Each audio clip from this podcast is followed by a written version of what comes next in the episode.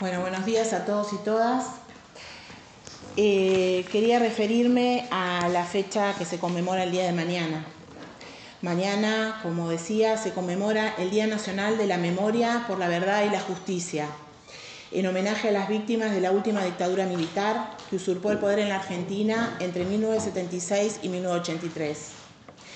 Esa dictadura del 76, sin lugar a duda, fue la más cruenta y consistió en la violación de derechos humanos, crímenes de lesa humanidad, terrorismo de Estado, desaparición de compañeros y compañeras, 30.000 desaparecidos, centenares de secuestros, privaciones ilegítimas de la libertad, torturas en centros clandestinos de detención, apropiación de bebés y exiliados forzados de miles de argentinos, entre otras atrocidades.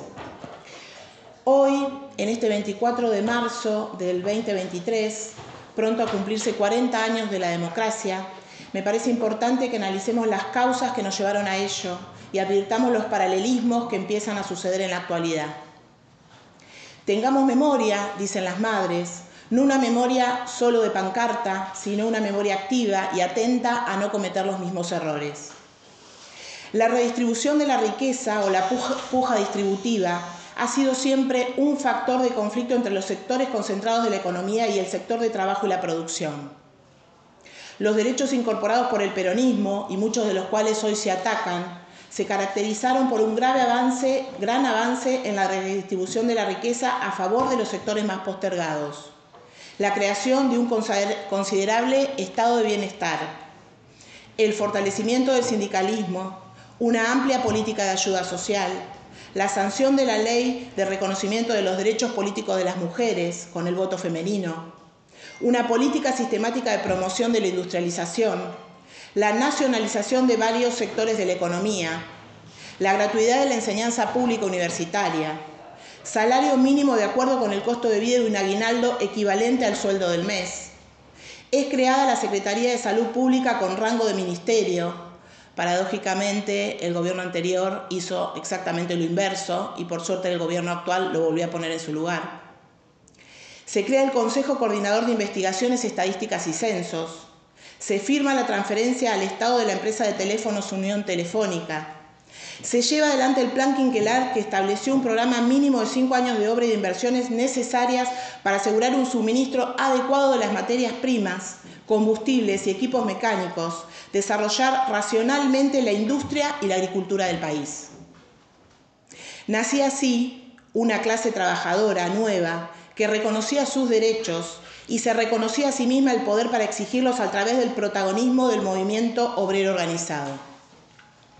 Por lo tanto, el objetivo de los poderes concentrados, que concebían a la Argentina como el granero del mundo, un país primarizado para extraer sus riquezas al menor costo laboral posible, no podían permitir que esto continúe. La estrategia para lograrlo consistía en enfrentar a la sociedad con falsas antinomias para generar odio que luego justificara cualquier medida a tomar. Utilizaban un sector del Estado como brazo ejecutor, en ese caso las Fuerzas Armadas. Y también la estrategia consistía en eliminar al que piensa distinto, a través de la muerte y a través de la proscripción como, fue sometido el peronismo entre el 55 y el 73. Todo esto para dar lugar al golpe de Estado y poder tomar nuevamente las riendas de la economía por los sectores concentrados. Los medios también cumplieron su rol, callando y ocultando lo que pasaba, el 9 de febrero del 76, el periodista político más conocido del país, Bernardo Neustadt, cerró su programa Tiempo Nuevo mirando fijamente a la cara y exigiéndole la renuncia a la presidenta. Señora, ¿por qué no, se hace un favor a usted misma y nos lo hace a todos? Libérese, deje la presidencia para que asuma alguien más capacitado. Simultáneamente, dos grupos empresarios, entre los que se encontraba el grupo de José Martínez de venían elaborando el plan económico para la futura dictadura y organizando a las principales organizaciones empresariales para descontrolar las variables económicas e inducir al caos. Suena, ¿no? Lo que está pasando. La inflación en ese momento trepó en enero del 76 a casi el 20% mensual. causando la renuncia de Cafiero y en marzo alcanzaría el 54%, lo que técnicamente constituía el inicio de la hiperinflación. Hoy, el brazo ejecutor es el Poder Judicial. El discurso de odio y enfrentamiento es moneda de cambio.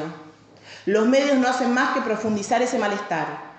Y se intentó matar a la vicepresidenta y al no lograrlo siguen con la proscripción.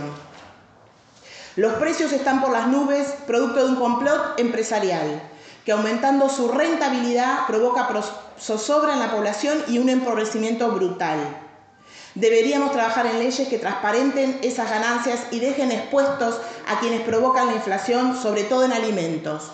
Un país productor de alimentos que puede producir alimentos para 400 millones de habitantes, no puede ser que el mayor costo de la inflación esté recargado sobre todo en ese rubro. Y sin lugar a duda, otras de las cosas que dieron lugar a que el golpe de Estado sucediera es cuál fue el comportamiento social que permitió que, lleguemos a ese lugar. Gran parte de la sociedad recibió el golpe de Estado en forma pasiva, otros lo apoyaron decididamente y algunos sectores resistieron. Dentro de esos algunos sectores, sectores que resistieron están ellas, las madres y abuelas de Plaza de Mayo, que frente al dolor no dejaron de luchar nunca, incluso hasta el día de hoy. Y no es casualidad que algunos de los sectores que defienden a los sectores concentrados pretendan hablar de los derechos humanos en términos del curro de los derechos humanos. Ellas son las que hicieron y hacen la gran diferencia, porque la memoria, la verdad y la justicia que sembraron será la encargada que ante los intentos golpistas de hoy, con las nuevas herramientas como la justicia, logren que gran parte de la sociedad resista ante el golpe de Estado y otros, los de siempre, lo apoyen decididamente y solo algunos sectores lo reciban en forma pasiva. Por los 30.000 desaparecidos y desaparecidas, por memoria, verdad y justicia, nunca más. Esperamos que el día de mañana seamos miles en la calle defendiendo la democracia. Muchas gracias, señora presidenta.